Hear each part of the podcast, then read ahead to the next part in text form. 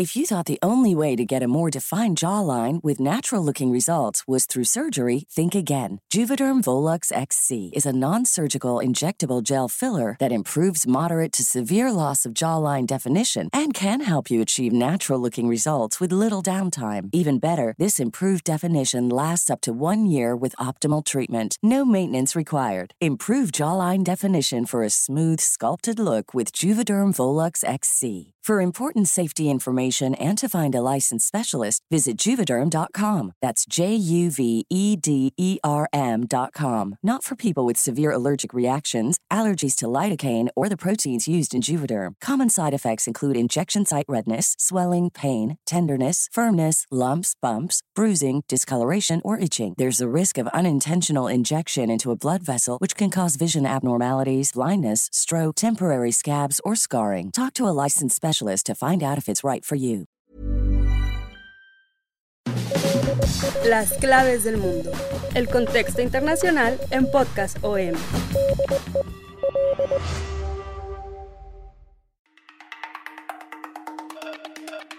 Amigos de las claves del mundo, bienvenidos una vez más a este podcast de Organización Editorial Mexicana. Los saludamos con mucho gusto y en esta ocasión vamos a dejar un poco de lado el tema del cambio climático que ahorita está pues a todo lo que da con la COP26 allá en Glasgow, pero vamos a hablar de otro tema que también está muy caliente, ¿no? Y sobre todo este noviembre en Latinoamérica va a estar que arde por que va a haber varias elecciones en diferentes países de Centro y Sudamérica que van a reconfigurar totalmente el mapa político de la región. Esto puede ser muy importante en un futuro más allá de los resultados electorales. Y para hablar de esto, pues como siempre, voy a estar platicando con mi compañero y amigo de la sección de El Sol de México, Yair Soto. Yair, ¿cómo estás? Hola Víctor, bienvenido de vuelta a las claves del mundo. Gracias a todos por estarnos escuchando. Espero que este tema sea de su agrado porque la verdad es muy importante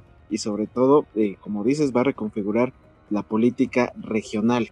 No solamente va a ser por cuestión de, de países, sino en total en América Latina va a crear totalmente un, cambio drástico que vamos a estar vislumbrando para este mes. Así es, América Latina afronta este noviembre decisivo con varias elecciones en cinco países concretamente. Nicaragua, Venezuela, Argentina, Chile y Honduras y pues no son cualquier país, son países que están ahorita en el ojo del huracán por diferentes circunstancias. Pero, pues, ¿qué les parece si vamos de atrás para adelante? Porque las elecciones van a ser en diferentes fechas, pero vayamos por la última. Vamos a empezar, ¿qué va a pasar el domingo 28? En este domingo 28 se vota en Honduras un cambio entre lo que le llaman el continuismo de la dictadura o la amenaza comunista, según allá en Honduras, que la ONU está preocupada porque ha habido desde las redes sociales, en los medios de comunicación, llamados a la violencia muy, muy fuertes por parte de, pues, de todos los contendientes allá en Honduras, ¿no? Se va a elegir nada menos que un nuevo presidente y con esto pues sería un nuevo modelo político. Sabemos que ahorita el actual mandatario, Juan Orlando Hernández, que fue reelegido en 2017 en unas elecciones muy, muy controversiales, donde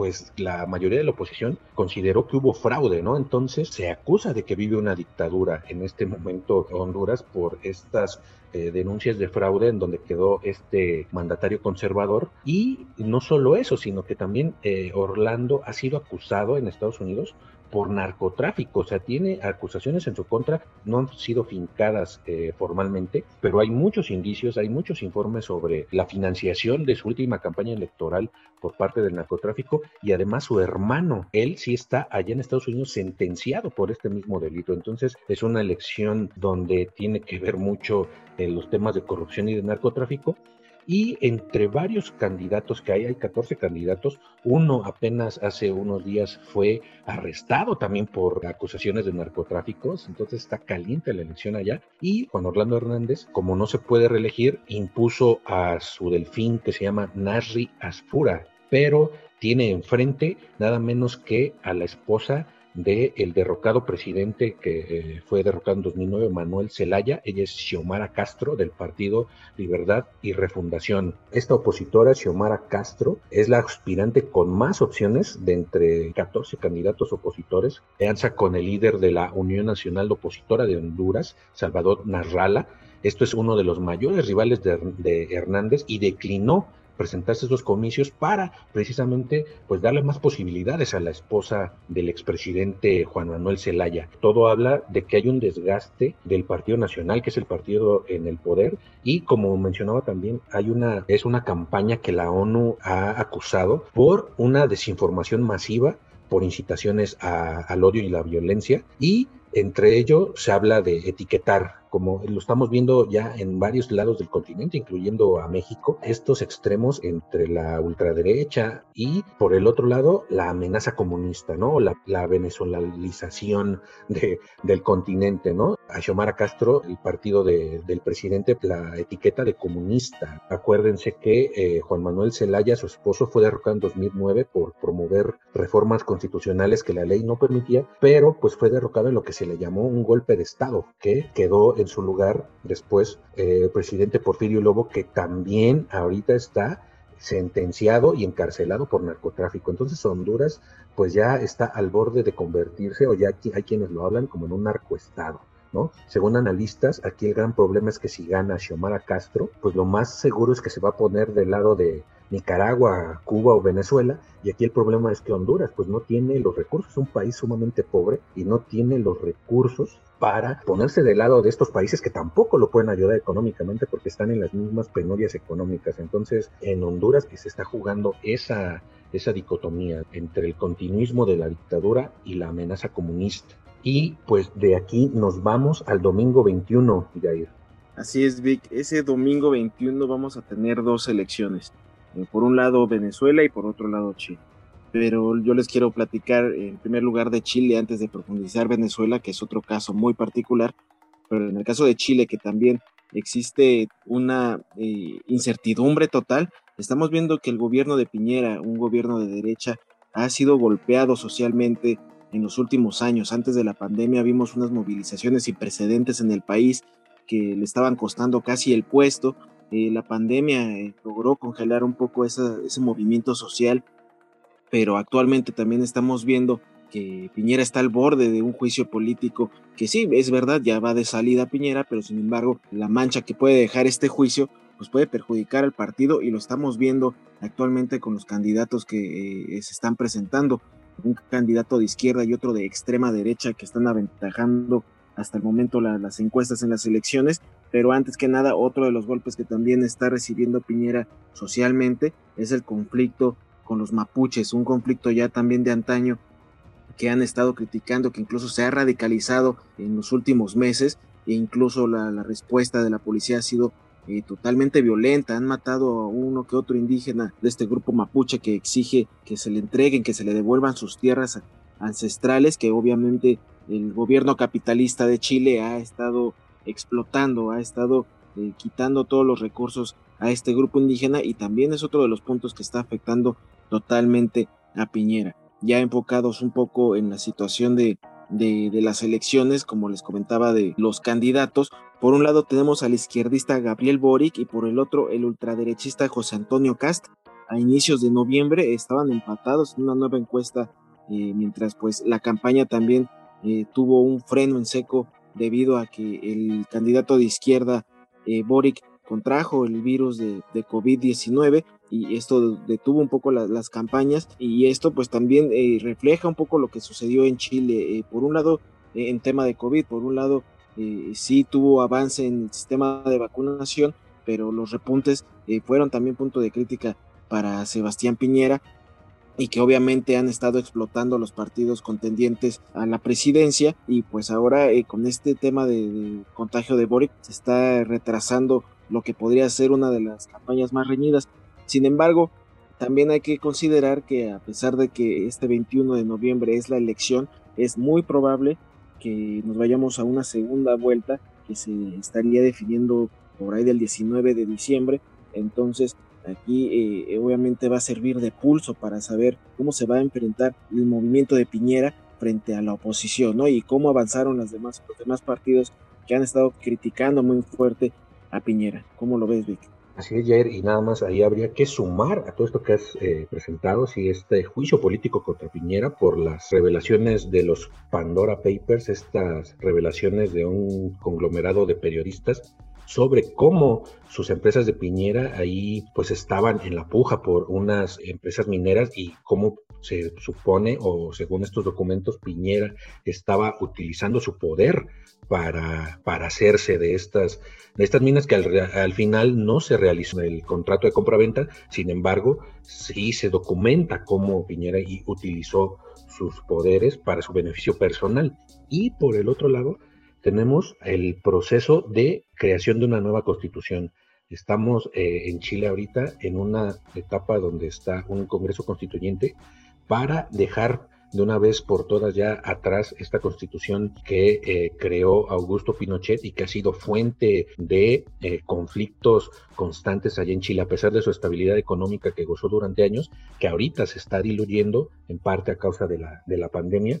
Esta constitución que privatizó prácticamente todo en Chile, la seguridad social, el sistema educativo, todo eso está ahorita en juego en Chile, ¿no? Y en ese marco, pues están estas elecciones con, como lo decías, este candidato, pues que proviene del Partido Comunista y fue líder estudiantil, Gabriel Boric, de este, de este movimiento estudiantil de principios del 2011 allá en Chile. Y por el otro lado, este Cast, eh, José Antonio Cast, que es un amante de la dictadura, ¿no? Él ha alabado la dictadura de Pinochet y al final los partidos tradicionales que habían estado alternándose en el poder en Chile, pues simplemente ya están al margen. Esto pues nos da a entender de que el modelo político chileno pues está desgastado, ¿no? Ya que otros actores emergentes son los que están surgiendo en este momento y así vamos a esta primera vuelta y el otro, las otras elecciones importantes este mismo día, pues son las elecciones legislativas en Venezuela, Jair.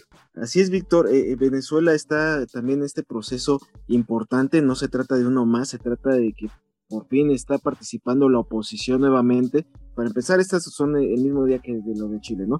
Pero ahí, eh, en este llamado a comicios regionales y locales, la oposición, pues liderada en este momento por Juan Guaidó, como ha sido en los últimos años, y por Enrique Capriles, se están presentando por primera vez eh, luego de toda la crisis que ha sucedido eh, en el país, eh, sobre todo que no participaron en las presidenciales del 2018 y en las parlamentarias del 2020.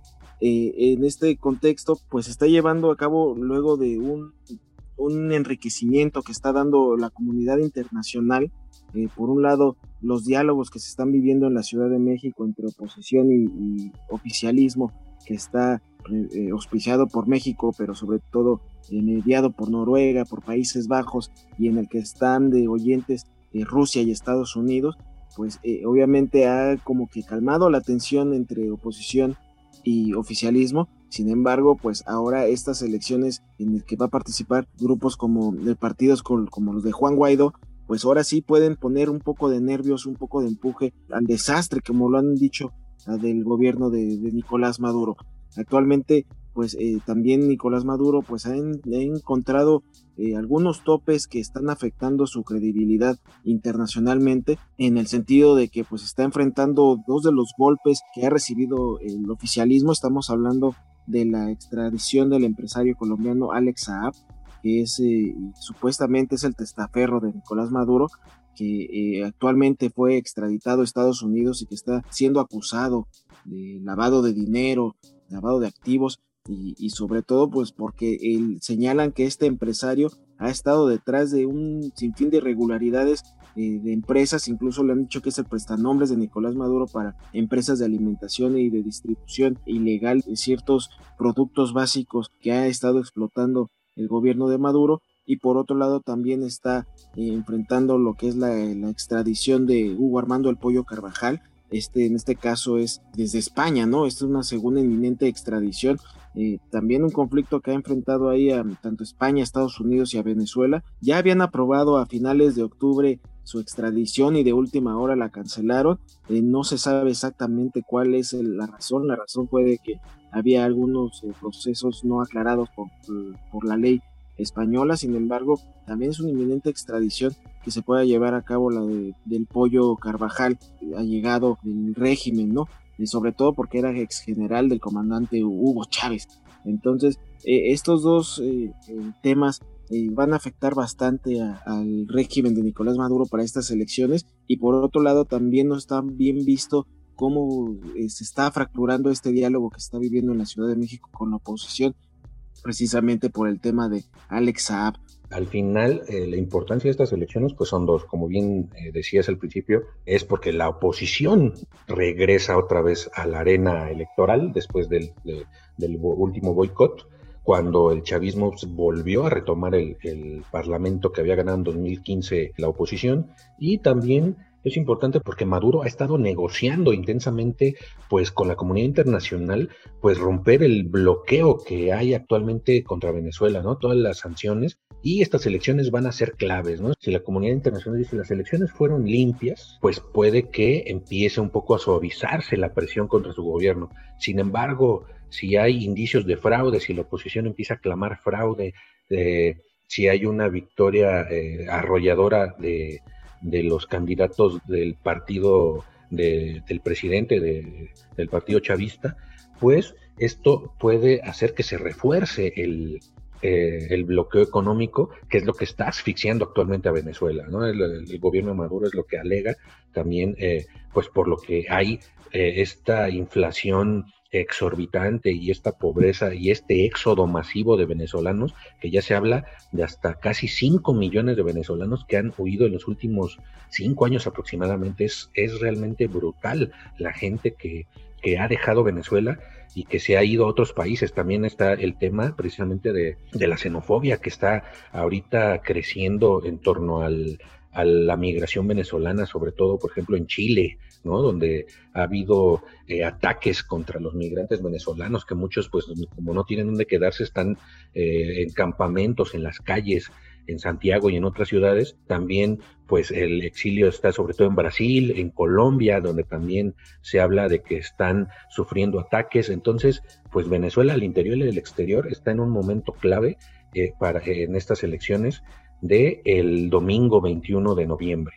Y de aquí, pues nos vamos al domingo 14.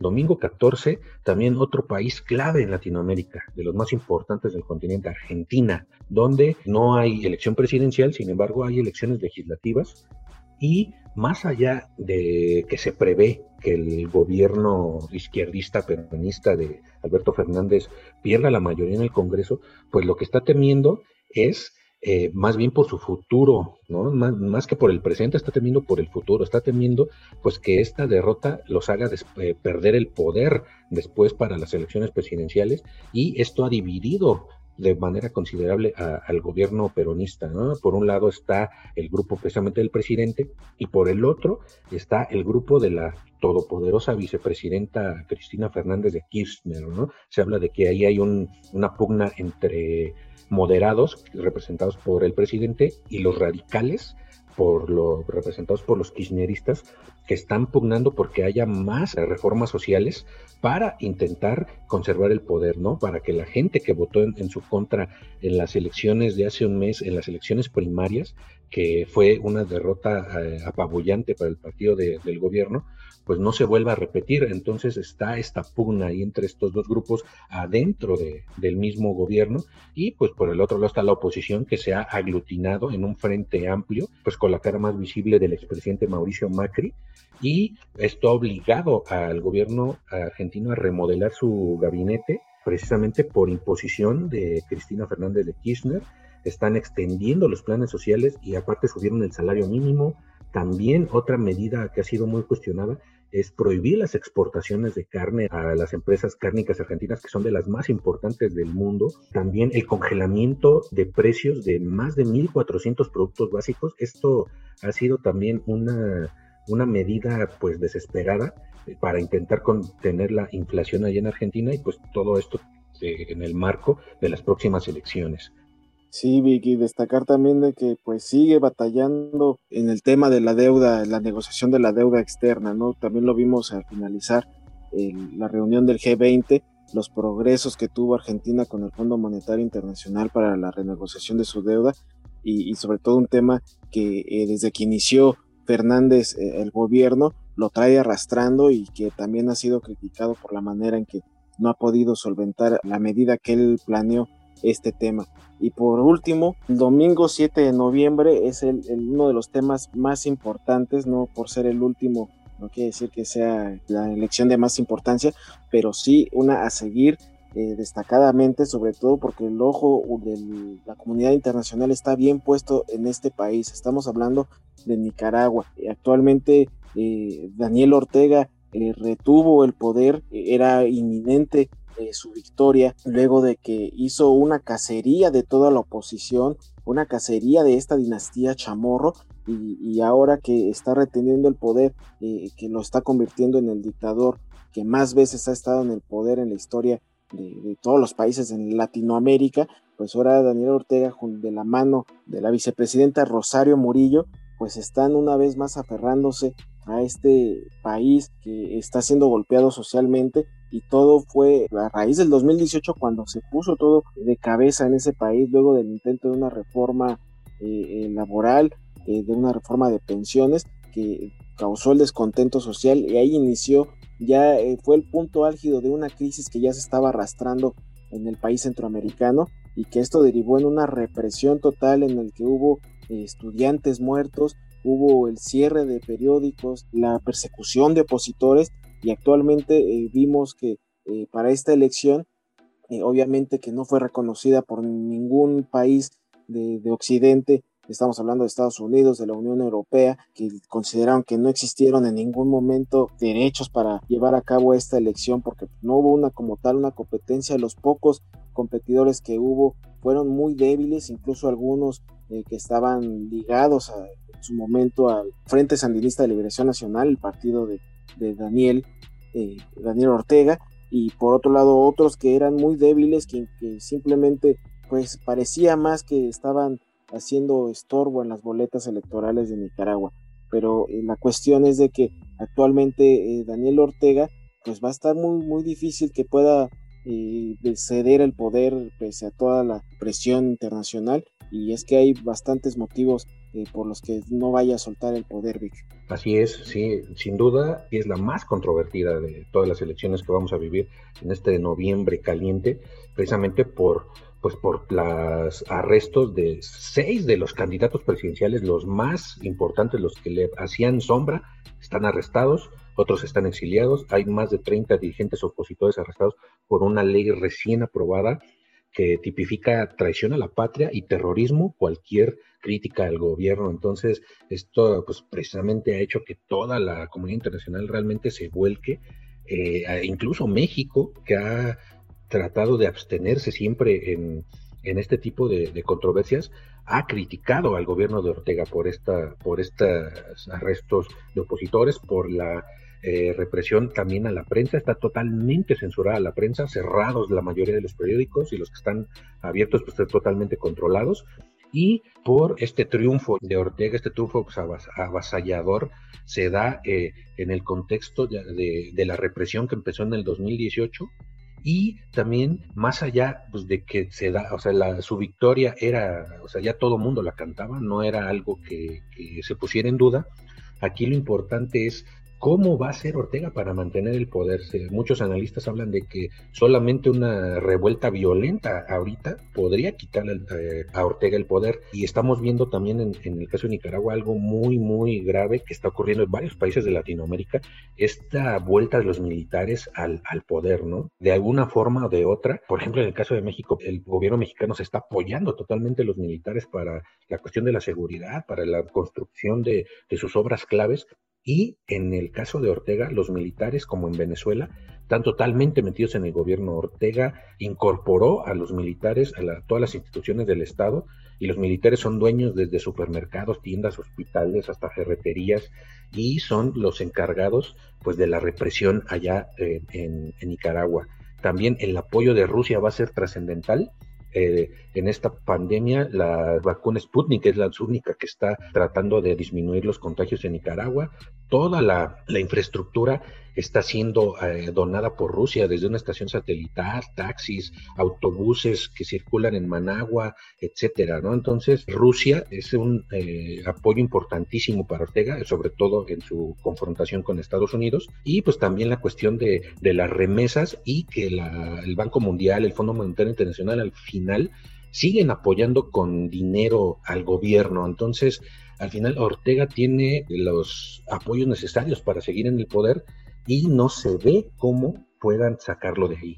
Sí, así es, Vicky. Entonces ahora también podríamos hablar de los escenarios que se vienen eh, para Nicaragua, ¿no? Estamos hablando, ya lo mencionabas, de, de, la represión. Bueno, se, se, teme, el gobierno de Nicaragua teme que pueda haber una manifestación masiva eh, violenta. Sin embargo, pues ellos también ya están preparados eh, para una gran represión eh, que puede una vez más socavar todo intento de movimiento social en su contra. También tenemos que va a haber más presión internacional. Si bien comentabas que el tema de las remesas está apoyando bastante a la economía nicaragüense, hasta el momento no ha habido sanciones muy tan estrictas al, comercio de, Nicaragua. Las, sanciones que estamos viendo internacionales son sobre la gente de los círculos más cercanos, incluido obviamente al presidente y a la vicepresidenta.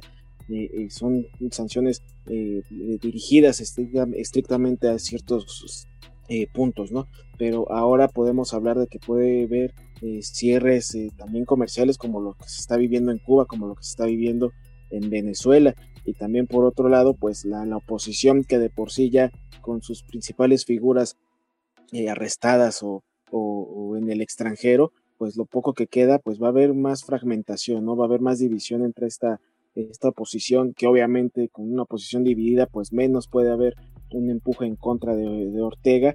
Y por último pues eh, lo que se ha visto en los últimos años no son las olas migratorias que siguen al alza eh, recientemente en Estados Unidos se registró un alza sin precedente de nicaragüenses que trataban de llegar a Estados Unidos y ahora esa cifra se teme que pueden hasta duplicarse, ¿no? Para el próximo año 2022 y esto pues también es panorama nada alentador para la gente de Nicaragua. Así es, y pues así nos damos cuenta de que eh, no solo el cambio climático está calentando el ambiente. También la política en Latinoamérica está y va a estar este mes sumamente caliente, va a estar que arde, ¿no? Estas este, elecciones, quien gane, quien pierda, los movimientos que pueda haber, pueden cambiar drásticamente el mapa político, ¿no? Precisamente en esta, en estos momentos donde hay tanta división, tanta polarización eh, en el mundo en general, ¿no? Hay una polarización, pues que viene tal vez desde desde hace una década, un poco más, pero se exacerbó con la llegada de Donald Trump a la presidencia de Estados Unidos y eso lo vemos ya en todos los, en todos los países donde la geopolítica eh, marca la pauta este, de, de, lo que puede pasar en otros lados, ¿no? Y en estos países claramente influyen en lo que puede pasar después en todo el continente.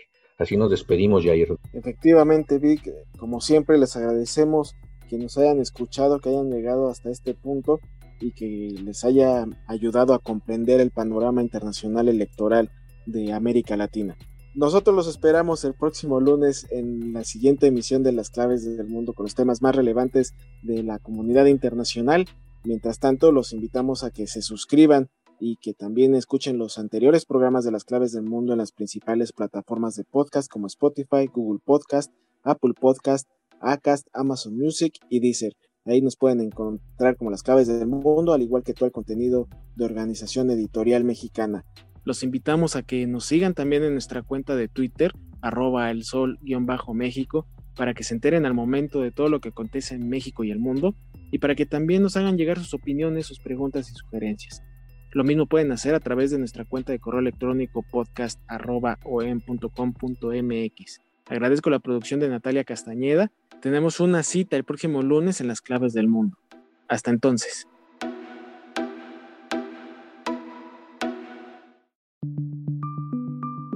Esta es una producción de la Organización Editorial Mexicana.